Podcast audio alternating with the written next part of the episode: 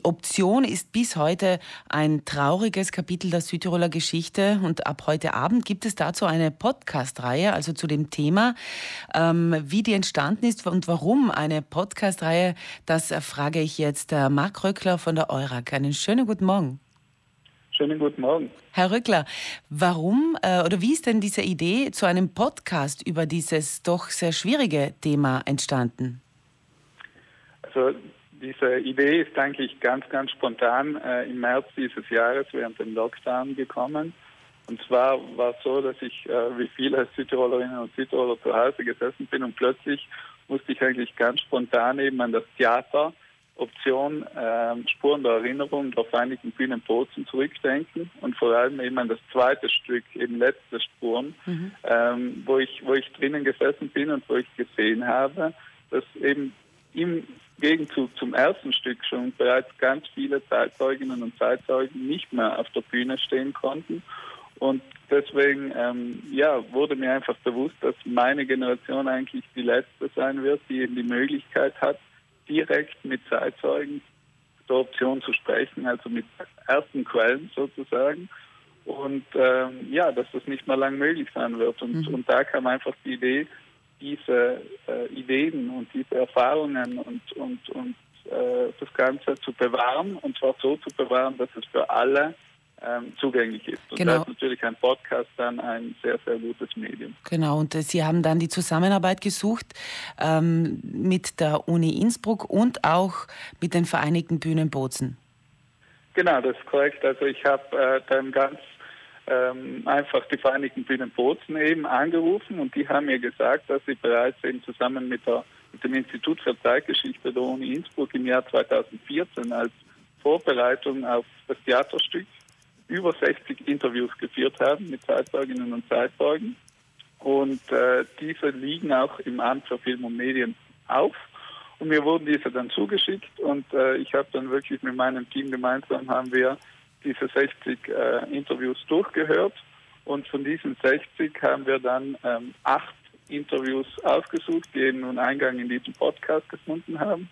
Und ähm, wir haben gesagt, da diese Interviews vor allem mit deutschsprachigen Personen geführt worden sind, wäre es einfach gut, auch ähm, ja, Stimmen aus der italienischsprachigen Bevölkerung einzufangen. Und deswegen haben wir 2020 noch verschiedene Interviews eben mit Italienerinnen und mhm. Italienern mhm. geführt und haben daraus dann auch zwei dieser Interviews in den Podcast eingebaut. Sie haben ja gesagt, es gibt 14 Folgen zu je 60 Minuten. Jetzt frage ich mich, wie das Ganze gestaltet ist. Es ist mit Zeitzeugenberichten, es ist mit ähm, Experten, also mit Historikern, die auch wahrscheinlich den Hintergrund und die Zeit ein bisschen einordnen. Wie genau, jetzt wenn Sie mit den Vereinigten Bühnen zusammenarbeiten, ist da auch was Szenisches dabei? Oder wie kann man sich denn vorstellen, wie diese Folgen äh, aufgebaut sind, gestaltet sind? Genau, also der Podcast besteht aus 14 Folgen. Eine Folge ist eine Intro-Folge, die wir gemeinsam mit der Dramaturgin äh, des Theaters Elisabeth Thaler aufgenommen hat, die einfach den Weg aufzeigt von Theater zum Podcast. Dann sind eben diese zehn Zeitzeugen-Interviews und anschließend sind dann drei Experten-Interviews mit, ähm, äh, mit äh, Eva Pfanzheitz, mit Hannes Obermeier und mit Alessandra Dendron aufgenommen und wir haben es bewusst so gestaltet, dass wir eben die Zeitzeuginnen und Zeitzeugen für sich sprechen lassen. Also wir wollten da weder groß die Interviews kürzen, keine äh, Kommentare dazu verändern, aber auch nicht analysieren oder eben durch äh, immer wieder durch Aussagen von Experten ähm, unterbrechen. Deswegen diese Interviews sind wirklich ähm, eben die Erfahrungen der Zeitzeugen und die lassen wir so stehen und deswegen eben nur nachgereiht dann auch die Experteninterviews, wo es dann wirklich auch um zusätzliche Fakten und um eine Einordnung dieser Zeit geht. Wir wollen also den Hörerinnen und Hörern wirklich ähm, ja, ermöglichen, ähm, eben die, die Eindrücke der Zeitzeugen zu erleben und äh, zu erfahren und auch einfach dieses persönliche Element, das ein Gespräch mit sich bringt, zu spüren. Wo findet man diese, diesen Podcast dann, wenn man den jetzt äh, sich anhören möchte in den nächsten Tagen, Wochen? Also Podcast ist im Grunde überall erhältlich, wo es Podcasts gibt, aber vor allem natürlich auf den großen zwei Plattformen, die glaube ich jeder von uns auf, auf dem Handy hat oder viele, eben entweder Spotify oder Apple Podcasts. Und, äh, und, wie, nennt, wie ist der Titel? Wie ist der Titel der Podcast-Reihe?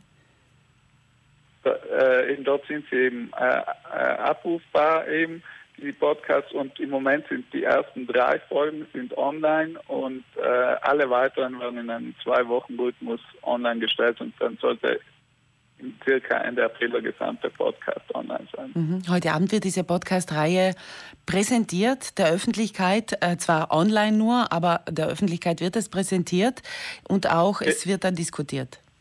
Genau, genau. Also heute um äh, 19 Uhr äh, haben wir eben eine Online-Vorstellung, das eigentlich passt ganz gut zu einem digitalen Produkt. Und eben neben der Präsentation des Podcasts haben wir eine Gesprächsrunde mit dem Titel Option und Erinnerung geplant, äh, in der ähm, eine unserer Zeitzeuginnen, Martha Ebner, der Landeshauptmann Arno Kompatscher, Alessandra Dendron, Alexander Kratzer, also der Regisseur der Stücke, und auch Eva Pfanzelter ähm, eben über dieses Thema diskutieren.